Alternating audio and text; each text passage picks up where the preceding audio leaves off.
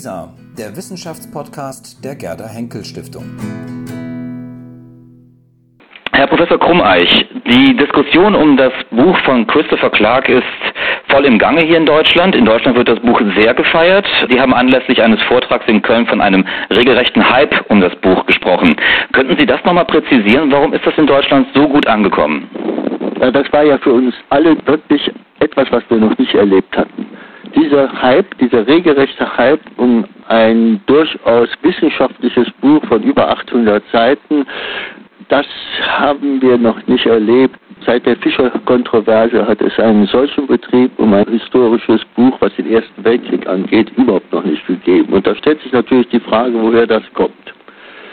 Als das Buch in der englischen Fassung rauskam, habe ich eine Besprechung in der Süddeutschen dazu geschrieben. Ich glaube, ich war der Erste, der eine Besprechung in Deutschland geschrieben hatte und gesagt, das Buch ist eine Wucht. Das steht jetzt am Deckel drauf.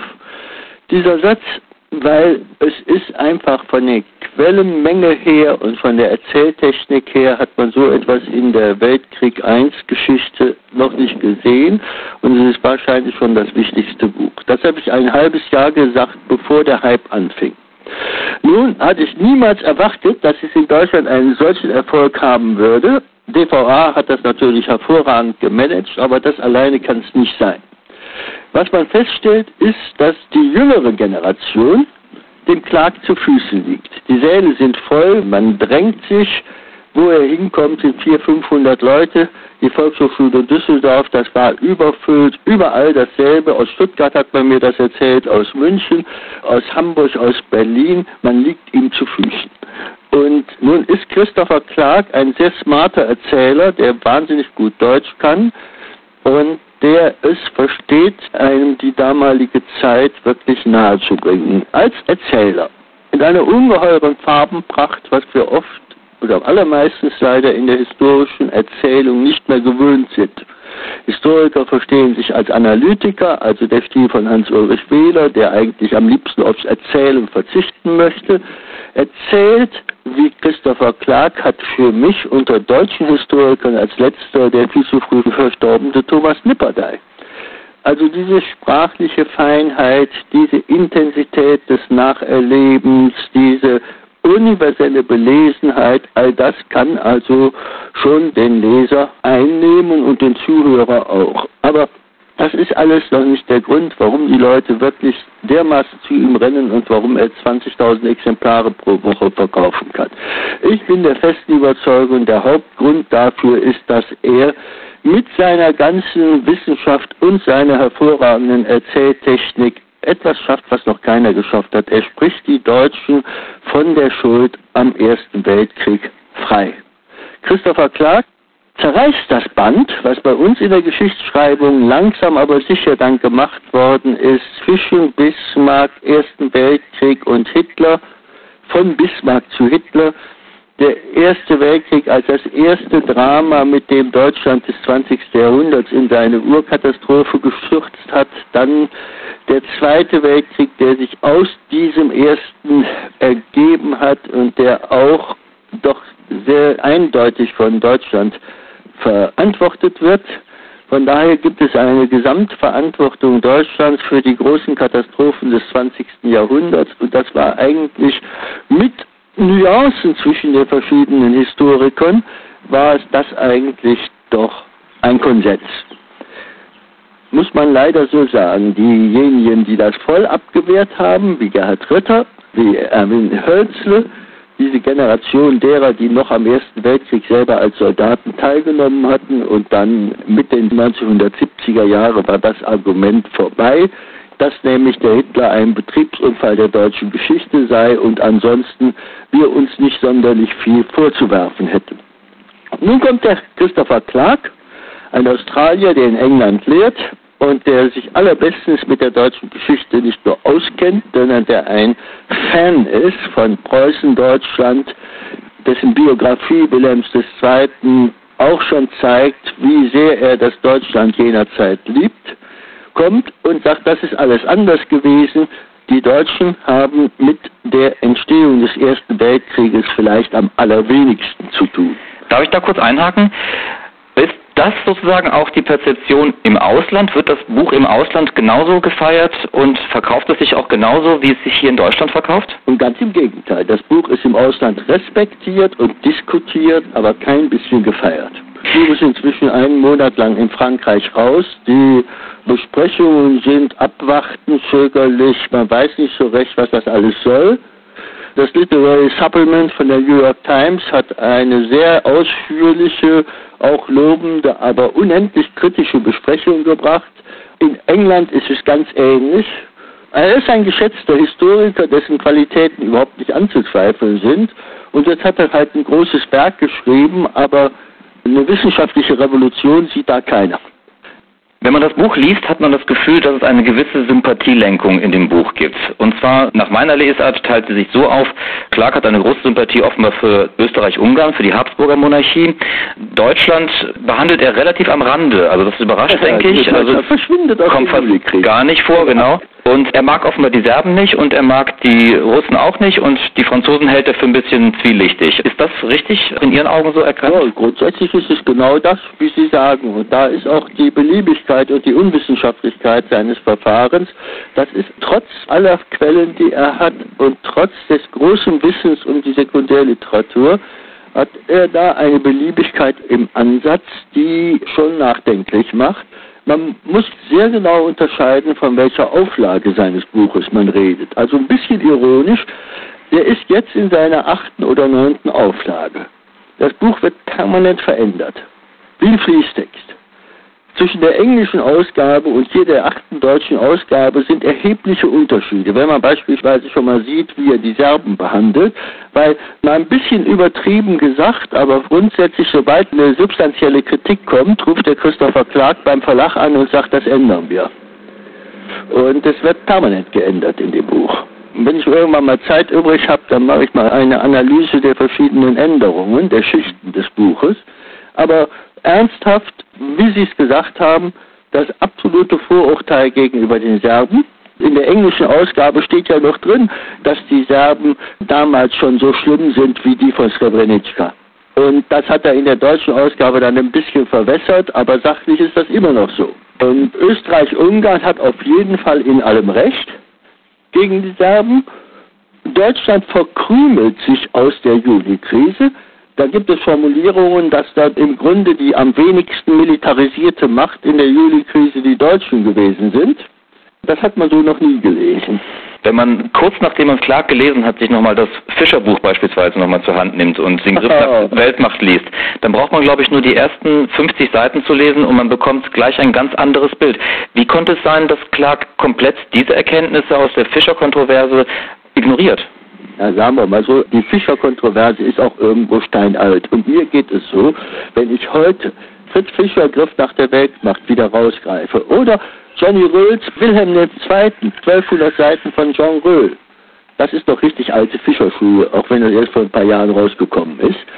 Da gucke ich auch manchmal verzweifelt und frage mich, wie wir uns damals so dafür haben begeistern können. Das habe ich auch in meinem eigenen Juli 14 jetzt geschrieben. In vieler Hinsicht sind das Buch von Fritz Fischer, die Veröffentlichung von Immanuel Geis und den ganzen anderen Fischerschülern heute viel älter als viele Literatur aus den 1930er Jahren. Das ist einfach zu stark für eine Historiografie, für eine ernsthafte, zu stark, um eine unbedingt zu beweisende These herumgestrickt. Da lässt sich der Historiker nicht mehr von den Fakten leiten, sondern er will das alles in seine These drücken.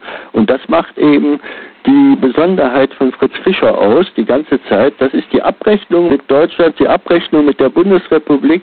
Das war der Hype der 68er Generation, der sehr auf die Sprünge geholfen hat und da hat er viel Gutes bewirkt in der Nachdenklichkeit. Aber unter Historikern wird Fischer ja heute nicht mehr ernst genommen.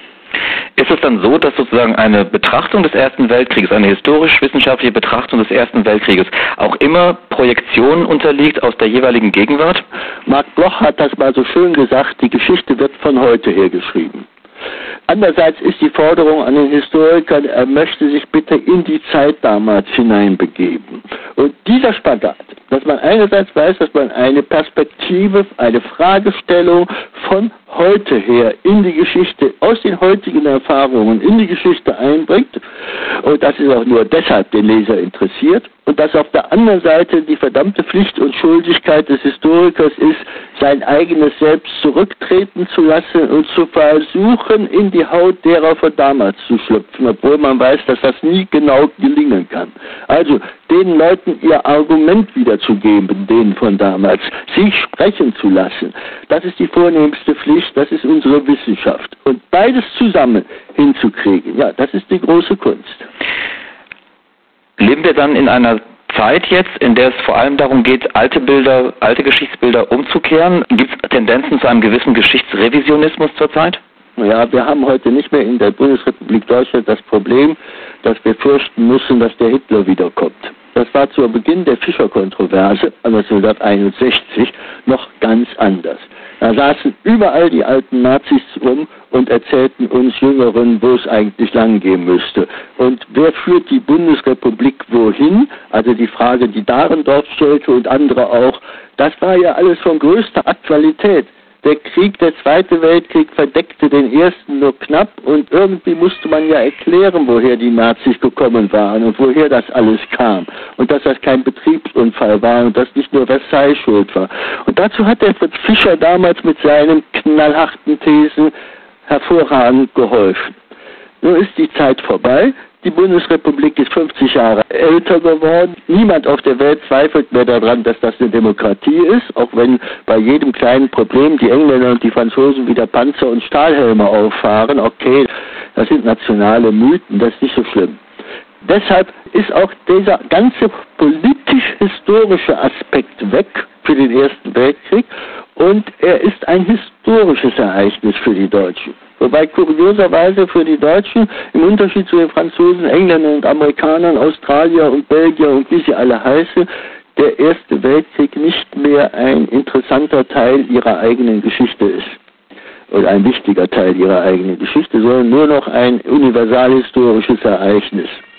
Das sieht man auch daran, dass die deutsche Bundesregierung im Moment doch vollständig sprachlos ist, wie sie sich zu den 100 Jahren Erster Weltkrieg einstellen soll. Der Christopher Clark, der schafft es in diese Stimmung der Deutschen, die auf der einen Seite den Ersten Weltkrieg so weit entfernt hat, dass sie ihn nicht mehr braucht fürs eigene Ego, und auf der anderen Seite aber immer noch so ein bisschen der Schatten von Versailles da ist. Immer noch der Schatten von Hitler, der aus dem Ersten Weltkrieg rauskommt und Deutschland als die Macht, die den Ersten Weltkrieg verursacht hat, das schafft der Christopher Clark, dieses eine ich möchte fast sagen, Schuldelement auszuräumen und das umzukehren. Die anderen waren schuld, die Russen, die Franzosen, die Briten, aber auf keinen Fall die Deutschen und die Österreicher. Und das ist der letzte Grund nach meinem Empfinden, weshalb er so gefeiert wird hier. Das ist Traumalösung.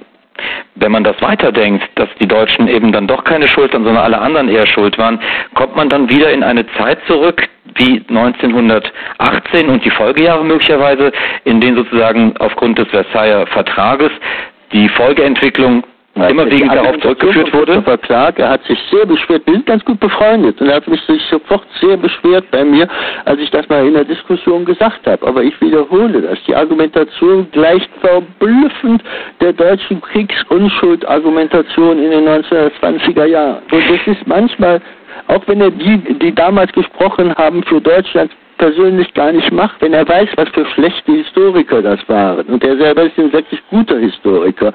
Es tut mir leid, aber die Argumentationsebene ist oft dieselbe. Ich gebe ein Beispiel. Und das hat mir wirklich nicht gefallen, weil das auch ein bisschen seinen demagogischen Touch zeigt, den er so manchmal hat. Da steht irgendwo in der Endphase der Juli-Krise steht, dass die Serben durch ein Telegramm auf St. Petersburg dazu gebracht worden sind, sich mit aller Energie dem österreichischen Ultimatum nicht zu unterwerfen, sondern lieber auf Krieg zu setzen. Ja, so haben die Deutschen Anfang der 20er Jahre argumentiert. Die Russen haben die Serben angeheizt. Dass die Serben seit dem 4. Juli 1914 in aller Deutlichkeit klargemacht haben, angesichts dessen, was auf sie zukam, dass sie auf keinen Fall einem österreichischen Ultimatum gehorchen würden, dass sie lieber Krieg machen würden, bevor sie sich mit den Russen überhaupt abgesprochen hatten. Ja, das geht dabei unter. Und dass dieses von Clark wieder rausgezogene das Telegramm aus St. Petersburg. Was soll ich mir denn denken, wenn ich nicht weiß, was das ist? Das ist ein einfaches Telegramm des serbischen Botschafters Spaljakov aus St. Petersburg. Spaljakov war auch ein Heißmacher der sagt, dass er beobachtet hätte, dass die Russen doch schon inzwischen einige militärische Maßnahmen ergriffen, um unter Umständen Serbien zu beschützen. Das ist vom 25.07. Ja, seit den 20er Jahren ist dieses Telegramm diskutiert worden. Haben die Serben das überhaupt bekommen, bevor sie das Ultimatum an die Österreicher beantwortet haben? Nichts ist unsicherer als das, wie weit sagt Spaljakov das aus eigenem Mund heraus und wie weit ist er von Sassonow und den Russen überhaupt dazu berechtigt worden. Aber das wird dann mit diesem einen Halbsatz, das Telegramm aus St. Petersburg, wird mhm. da insinuiert, was wirklich viele hundert Seiten historische Diskussion hinter sich gebracht hat und das weiß Clark ganz genau und das finde ich nicht fair. Aber das, Sie sehen es, deshalb habe ich das so ausführlich gesagt, das können nur die Spezialisten erkennen. Ein Telegramm aus St. Petersburg. Bon. Sie gehören zu den führenden Experten, was den Ersten Weltkrieg angeht in Deutschland. Sie haben jetzt auch ein Buch, Sie haben schon mehrere Bücher zum Ersten Weltkrieg veröffentlicht. Jetzt kommt aber ein neues heraus. Was ist sozusagen der Tenor und was ist Inhalt vor allem? Also worauf konzentrieren Sie sich in Ihrem Buch, das in kommender Woche erscheint? Ich habe ein Buch geschrieben, Juli 14, eine Bilanz. Und das meine ich ernst. Nachdem jetzt so viel geschrieben worden ist über Juli 14 und 850 Seiten an Einzelheiten, habe ich gedacht, vielleicht braucht der Leser jetzt mal etwas, wo man in der Tat mal sagen kann, was steht denn eigentlich fest? Was ist mehr als bloße These? Und habe mich ein bisschen daran orientiert. Das Buch hat 200 Seiten eigener Text, also relativ kurz, und nochmal über 100 Seiten 50 Hauptdokumente, die ich als Hauptdokumente empfinde, der Juli-Krise. Denn verblüffenderweise haben wir ja praktisch keinen Zugang zu den Quellen, wenn die Spezialisten sind. Es gibt keine irgendwie auf dem Markt greifbare Quellenedition zur Juli-Krise. Man muss sich ja auch mal informieren, was ist denn da wirklich gelaufen, wie hat sich das abgespielt. Und deshalb habe ich 50 Hauptquellen dazugegeben und ich habe etwas gemacht, was Clark unterlassen hat. Ach, ohne dass ich das auf jeder Seite sage, ist das Buch natürlich schon eine Antwort auf Clark. Aber ich habe etwas gemacht, was er überhaupt nicht gemacht hat. Ich habe 20 Seiten vorher über die Vorstellungen vom Krieg vor 1914 und die militärischen Planungen vor 1914, also vor allem auch die Vorstellungen vom Krieg. Auf welchen Krieg glauben die 1914 loszugehen? Und meine These ist, das sage ich am Anfang ganz deutlich, die entscheidenden Persönlichkeiten, militärischen und politischen Persönlichkeiten von 1914, die in der Juli-Krise entschieden haben, hätten anders entschieden, hätten sie gewusst, was für ein Krieg auf sie zukommt. Hätten sie auch nur geahnt, was Verdun und die Somme wird, zwei Jahre später. Die haben einen Krieg geplant, den sie selber als groß und schrecklich empfanden, wo, wie der Schlieffen gesagt hat, maximal zwei Millionen Soldaten mobilisiert werden. Besser nur eine Million. Ja, so war das auch 14. Im August 14 war es ganz genau so, wie Schlieffen gesagt hat. Aber der Krieg hat sich ungeheuer entwickelt in kürzester Zeit. Wir haben 1916 acht Millionen Soldaten, deutsche Soldaten im Feld, insgesamt zehn Millionen Tote mein Gott, die hätten die Finger davon gelassen. Das ist meine Überzeugung heute noch. Eine Überzeugung, die ich von meinem Meister und Freund und Lehrer Wolfgang Mommsen sozusagen geerbt habe und die ich jetzt mal ausgeführt habe. Ich danke Ihnen sehr für dieses Gespräch, Herr Professor Krummer. Dankeschön. Danke auch.